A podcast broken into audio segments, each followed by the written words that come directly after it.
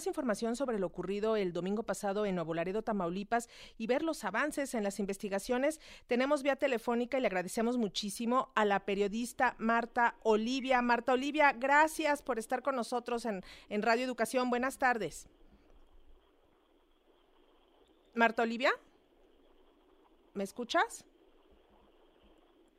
Mm, creo que no tenemos a Marta Olivia en este momento. Marta, ¿me escuchas? Marta Olivia.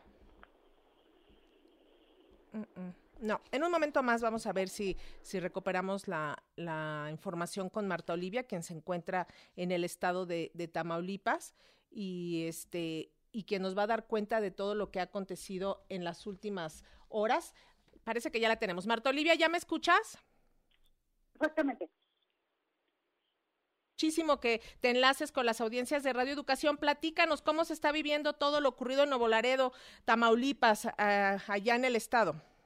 Así es, este, los familiares de los cinco jóvenes que fueron asesinados la madrugada del domingo están esperando, están esperando las investigaciones y esta coordinación que prometió mediante un comunicado oficial la Secretaría de la Defensa Nacional con la Comisión Nacional de los Derechos Humanos y la Fiscalía General de la República para saber exactamente qué fue lo que sucedió y sobre todo justicia para sus familiares, sus hijos y sus vecinos, esto en hechos ocurridos en la colonia Manuel Cavazos Lerma de Nuevo Laredo, Tamaulipas.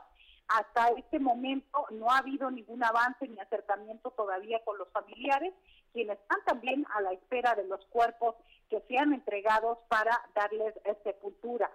Por su parte, en estos momentos y en estos días ha arreciado, y hay que denunciarlo, los ataques al defensor de derechos humanos Raimundo Ramos Vázquez, quien es quien ha estado acompañando a los familiares de las víctimas de desaparecidos de las masacres, no solamente de parte de la Secretaría de la Defensa Nacional, sino también de la Secretaría de Marina, también de las policías de Francisco García Cabeza de Vaca en el sexenio pasado, del Partido Acción Nacional y de la Policía Estatal Preventiva. Así que es lamentable la forma en cómo se ataca a quien defiende a los a los ciudadanos. Todavía hay muchas muchas lagunas en este proceso de investigación porque las autoridades recordemos que pasaron 60 horas 60 horas sin que se emitiera ningún comunicado de parte de la autoridad.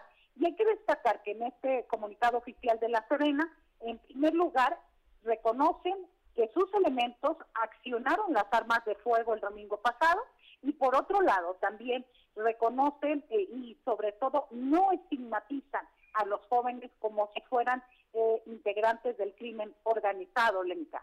Sí, eh, lamentable que se está politizando todo este caso, Marta Olivia, pero en sí, ¿qué, ¿qué es lo que está surgiendo? Porque hay demasiada confusión y ha empezado a surgir eh, videos de ambas partes, digamos, en donde en un lado se criminaliza nuevamente a, a, los jóvenes y a las organizaciones de derechos humanos y por el otro lado también pues se muestran videos en donde eh, pues también se ve claramente que hay acciones eh, ilegales.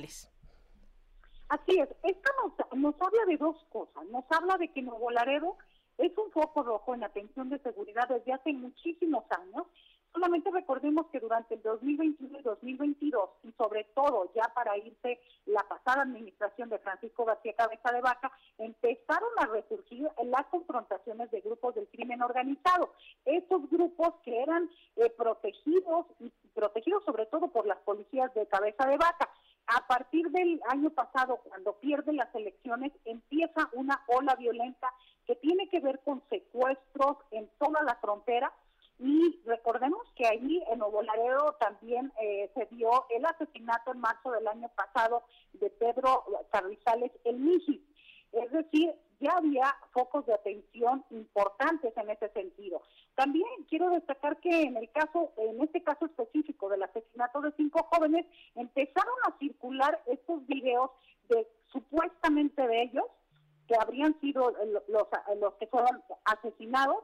Sin embargo, no hay una evidencia que nos refiera esto. Y la publicación de esos videos comenzó a la par que eh, la Secretaría de la Defensa Nacional emitió su comunicado oficial. No fueron el domingo, no fueron el lunes, no fueron el martes, sino a la par que se difunde ese comunicado oficial, lo cual pues eh, da a ciertas interpretaciones extrañas o especulaciones al respecto, porque nadie nos puede verificar exactamente que los hoy asesinados sean los mismos que aparecen en esos videos. Es parte, parte de esta eh, eh, ola informativa, a veces desinformando y a veces, pues obviamente no verificando de quiénes son y sobre todo para crear una percepción ciudadana muy adversa a las víctimas, porque es, hay que eh, se corre esa versión de que ellos merecían morir de esa manera. ¿Por qué? Porque estaban dentro del crimen organizado. Creo que eso es parte del discurso de odio que está surgiendo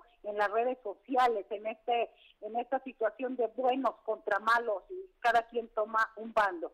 Sí, que eso es lo lamentable, porque más allá de si estaban inmiscuidos en actividades ilegales, lo cual no se ha comprobado y que además siempre es una estrategia generalmente que se utiliza para criminalizar a las víctimas, pues todos estamos en un estado de derecho y pues no merecen morir de esa manera, ¿no?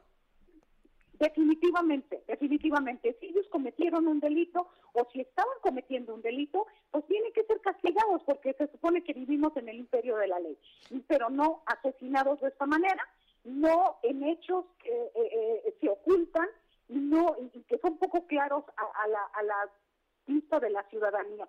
Parece eso.